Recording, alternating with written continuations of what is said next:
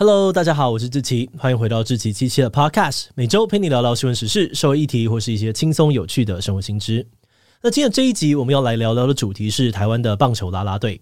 前阵子，南韩超人气啦啦队女神李多慧来台湾登场，吸引了大批的球迷朝圣。而且不只是韩国的啦啦队受欢迎，更早以前的世界棒球经典赛，来自于台湾的棒球啦啦队同样也非常的受到关注。以人气成员林湘为例哦，在一个礼拜之内，他的 IG 粉丝就增加了超过十万，而包含他在内，这次二十一名奋力应援的女孩呢，也全部都是来自于各职棒球队，他们人气最旺的啦啦队成员。他们人气到底有多高呢？不止各国的媒体找到流量密码真相的报道，就连主办的 MLB 官方也发文说，台式应援就像一个一万五千人的派对，堪称艺术。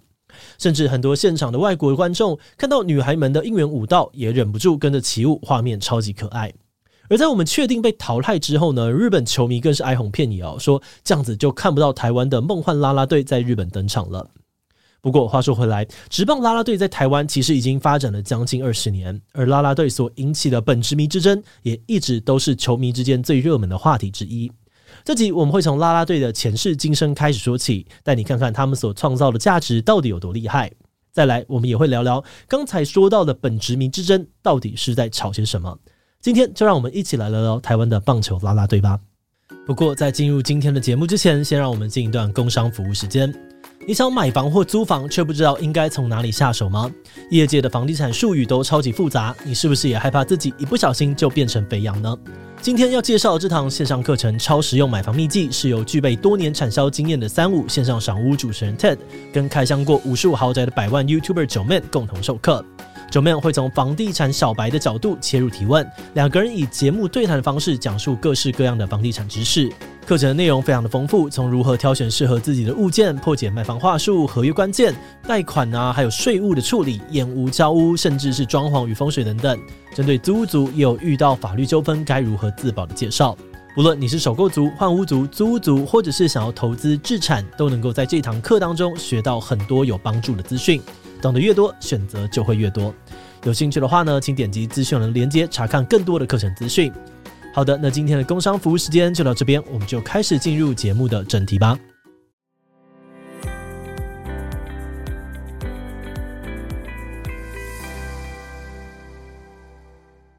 说到台湾职棒的应援文化，其实，在啦啦队女孩出现之前，主要是由球队的官方后援会来带领。其中最知名的例子呢，应该就是统一师队的彪哥何信彪。身为应援团队长哦，彪哥会拿着麦克风带领观众喊口号。另外也有乐队会敲锣打鼓啊，吹小号，在场边炒热气氛。而球迷主要会靠着拉拉棒跟汽笛来呼应。而且有些球队的这个球迷呢，甚至还有自己的战歌，大家会在场边一起唱歌，帮球队加油。嗯，对哦，相较于美国职棒，其实台湾的职棒比赛从以前就超级热闹。诶，不过既然从以前就这么的热闹，为什么我们还需要现在这个啦啦队呢？这个原因有跟棒球迷最讨厌的打假球有关。从一九九七年开始呢，中华职棒接连爆发好几次打假球的丑闻，票房落入了谷底。原本平均每场比赛呢可以有五六千名观众，一路跌剩不到两千人，球团呢也从七支大幅缩水到了四支。那虽然中华职棒的票房超冷哦，但台湾的天气还是蛮热的。所以在冬天的时候呢，日本跟韩国的球队都会跑来台湾交流，大家一起打球。因此，在二零零五年，乐天桃园队的前身 La New 熊队就参考了日韩职棒，推出了 La New Girls，是台湾职棒第一支女子啦啦队。那跟传统的应援团相比，啦啦队的优势当然就是有很多的漂亮女生。他们会在换局啊，或者是主场的球队进攻的时候，帮上场打击的选手表演不同的舞曲，并搭配应援的队长呢，一起带动全场的气氛。二零零九年，统一推出了 Uni Girls。二零一三年，另外两支球队也各自推出了自己的专属啦啦队。也就是说，从二零一三年开始呢，中华职棒的所有球队都已经把专属啦啦队视为标准配备。那除了所有的球队都有啦啦队之外呢，二零一三年还有一件很重要的事，那就是台湾在 WBC 经典赛成功打入了复赛。对，就是广告里面说的“十年终须一战”，王建民很强的那一年。当年每场比赛都扣人心弦哦，我们还差点打赢了日本。那在国际赛成绩漂亮、场边应援也漂亮的双重利多之下呢，二零一三年开始，中华职棒的票房开始一飞冲天，顺利的回到职棒的巅峰时期。而在这个起死回生的过程当中，啦啦队的参与一直都是超级多人会关注的焦点。哎，不过台湾棒球啦啦队的魅力到底有多强呢？如果我们以最老牌也最成功的乐天桃园为例，他们会举办以女孩为主题的活动，非常受到欢迎。而平常的比赛现场呢，最靠近女孩的法香区座位也总是一票难求。女孩们红到可以出专辑，还能够吸引各家的厂商联名赞助合作。光是透过这些赞助啊、联名商演、周边商品以及各种球团活动收益，啦啦队这边呢就能够帮球团获利，增加球团的知名度与收入。此外，在二零零二年的明星赛，台湾五支球队的啦啦队女孩们呢，更是罕见的齐聚一堂表演，获得了广大好评。年底甚至直接攻入了小巨蛋。而且在今年初呢，台湾精品经典女孩的阵容一公布哦，世界棒球经典赛的预售票呢，也立刻从两成冲到了四成，销售速度非常的惊人。那对比刚才说到早期职棒的应援呢，主要交给后援会，这种比较像是附属性质。到了现在哦，每支球队都已经把啦啦队视为重要的资产之一，啦啦队女孩的重要性甚至不会输给球员。那就像选手有选秀，啦啦队当然也需要选秀。以往中华职棒的球员选秀会呢，最高纪录只有一百八十五个选手报名参加，但反观哦，超受欢迎的啦啦队女孩，二零二二年呢，乐天宣布海选乐天女孩练习生，竟然吸引了三百人报名。最终选出了二十五名的练习生，而至于每年各队的啦啦队甄选呢，也都会吸引一大票的校园美女或者其他来头不小的人参加。甄选的过程呢，还会开放网络直播，成为社群的热门话题。而在女孩们进入球队之后，球团会编制庞大的团队来帮助女孩适应这份工作。除了经纪人之外呢，也有舞蹈总监等等的角色。而且，为了吸引各种不同的粉丝哦，球团还会为拉拉队女孩们设定多元的人设，还有女孩们在社交软体上面的经营也会受到球队的严格规范，不能够聊色、聊政治，只是基本。球队呢还会对女孩的发文频率跟时间有要求。那如果需要拍夜配照片，球队也会提供合作的摄影师。啊，对了，说到夜配，很多球团都表示呢，其实他们不会买断女孩的经纪合约，因此在球团的工作之外，他们还是可以自由的接各种商演或夜配。另外，就像是职业球员的球具有赞助，受伤时可以获得医疗照顾；啦啦队女孩也有化妆品赞助，跳舞受伤有医师。而如果呢有 email，球团可能也有配合的诊所。总而言之，目前大家都已经公认，台湾的棒球啦啦队发展已经有一个非常成熟的商业模式。那如果是日本或者是韩国，问到谁是人气最强女团，你可能会想到 Blackpink 啊、AKB 之类的艺人。但在台湾呢，说到最强女团，大家喊出来的答案通常会是某个职业运动的啦啦队。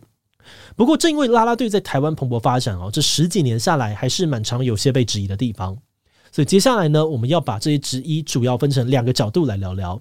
第一个争议呢，就是所谓的本质之争。有些人强调，棒球比赛的本质应该是球员还有比赛的内容。这些人会被称为是本质迷，他们非常的不喜欢。现在很多人去球场都是为了去看妹子，而且这些看妹子的观众还会反过来戏称说，球赛的本质呢是啦啦队，球员才是附属。像是乐天桃园哦，就会被说成是乐天女孩附属职业棒球队。而且如果你去 YouTube 上面搜寻“炸裂陈子豪”，应该轻轻松松就能够找到好几个流量、好几百万的应援影片。底下留言很多都会说，我不知道谁是陈子豪，也没有兴趣知道，但我谢谢他造福了广大男性。这样子的言论呢，就让本职迷批评哦，现在啦啦队受到关注的程度已经超越球员了。有的时候呢，就算球员们打出了重要的生涯里程碑，媒体也不见得会大肆的报道，焦点仍然会放在啦啦队女孩身上。这对于努力训练、顶住各种压力、打出表现的球员来说，并不公平，也让人觉得丧气。有些人就举例哦，前阵子结束了世界棒球经典赛，其他的国家关注的通常都是球员的实力或是励志的人生故事，但台湾好像只能够靠啦啦队。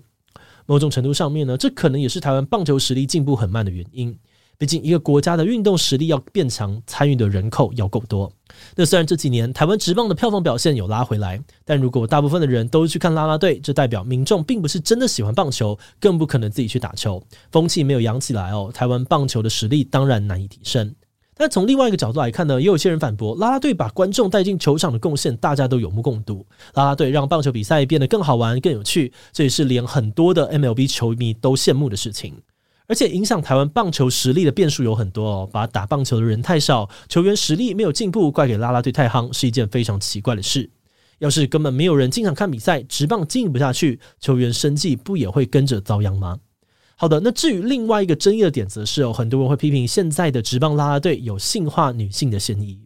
因为女孩们呢总是被要求穿着性感的服装，展露自己的美貌跟身材，来服务或取悦男性观众。而男性观众所关注的焦点，通常也都是女孩的身材和外貌，而不是她们跳舞的能力或是内在的特质。有些批评者会强调，并不是说只要穿着性感就不好。红遍全球的男韩女团 BLACKPINK 也常常以性感的形象在舞台上面表演，但他们的演出就比较没有争议，因为他们本身就是表演的主教。但是反观职棒的啦啦队，却是要求女孩打扮性感，目的是为了帮其他的男生加油。他们批评这种以男生为主的比赛，女生只能够当配角的分工，根本就是一种刻板印象的重现，并质问为什么不多找男生来跳啦啦队？女生比赛的时候，我们会找男生跳啦啦队来应援吗？而且，如果很多男生有意愿或是有这样子的舞蹈能力，但啦啦队只收女生，那对于这些想要跳啦啦的男生来说，也是一件不太公平的事。另外，也有人认为，这种强调以外貌跟性感为主的表演，可能会让年轻的小女生以为，身为女性的价值就是外表要好看。以后长大出社会，想要出人头地，就必须要拥有特定的身材跟外貌。而这样子的价值观呢，容易导致孩子出现更严重的容貌焦虑。不过，这样的说法呢，也被一些人批评哦，这些性化的指控太过一厢情愿。因为事实上，啦啦队会吸引的粉丝呢，并不只有异性恋男生。很多家庭因为喜欢啦啦队所带来的气氛，所以全家都很支持。有些小女生呢，在看表演的同时哦，也会注意崇拜啦啦队姐姐的舞蹈实力，而不只是她们长得多漂亮。这些人强调，从每年啦啦队选秀的盛况来看，很多女孩呢，其实都是抢着想要站上这个舞台表演。那说到底，如果女孩们是自愿想要成为拉拉队，自己也喜欢帮别人打气，带给观众活力，那其他人又有什么样的资格反对或说嘴呢？他们批评说，反对的人应该要反省自己，才是最刻板的那种人吧。节目的最后，也想要来聊聊我们制作这集的想法。在刚刚提到的两个论战当中哦，我们注意到一个非常有趣的现象，那就是这两个争论背后的焦点，其实都是谁是棒球比赛的主体，还有谁该成为棒球比赛的主角。在本职迷的战场当中呢，有些人不满球员成为附属，但是在性化的战场当中，质疑者不满把啦啦女孩视为附属。那同样是对于啦啦队现象提出担忧，但是两种担忧所在意的点却刚好有点相反。但我们自己是觉得，回到最根本，观赏棒球比赛这件事，本质上就是一种休闲娱乐。观众在整个过程当中追求的就是一段良好的体验。那精彩的比赛内容或热烈的现场应援氛围，都可以带来这种刺激的感官体验。而且，不管是棒球员或啦啦队员，双方都非常卖力的透过自己的能力去取悦观众。有些人一开始呢，可能是为了拉拉队才进场看球，但是在看到球员精彩的比赛之后呢，也可能同时成为球队的死忠支持者。球员跟拉拉队之间的粉丝呢，并不是互相矛盾的存在。这么觉得，或许我们可以在这里尝试换个思维，改用休闲娱乐产业的框架来理解职业运动赛事。那如果用这样子的视角来看待棒球比赛，就不一定只能是谁谁谁才能够作为主体上场的球员呐、应援的啦啦队，甚至是观众本身，大家都是活动不可或缺的一环，也都可以是构成这个体验的主体。而另外呢，就像很多的球迷会提到，啦啦队员所能够带给观众或粉丝的感动，并不会输给场上的球员或者其他娱乐偶像。所以，我们自己呢，其实也非常乐见这样子的舞台上面可以出现更多不同类型的表演，甚至是不同性别的表演者，在扩大市场的同时，或许也有机会创造出更多感人的故事吧。好的，那么我们今天关于台湾的棒球啦啦队介绍就先到这边。如果你喜欢我们的内容，可以按下追踪跟订阅。如果是对于这集台湾的棒球啦啦队，对我们的 Podcast 节目或是我个人有任何的疑问跟回馈，也都非常的欢迎你在 Apple Podcast 上面留下五星留言哦。那今天节目就到这边告一段落，我们就下集再见喽，拜拜。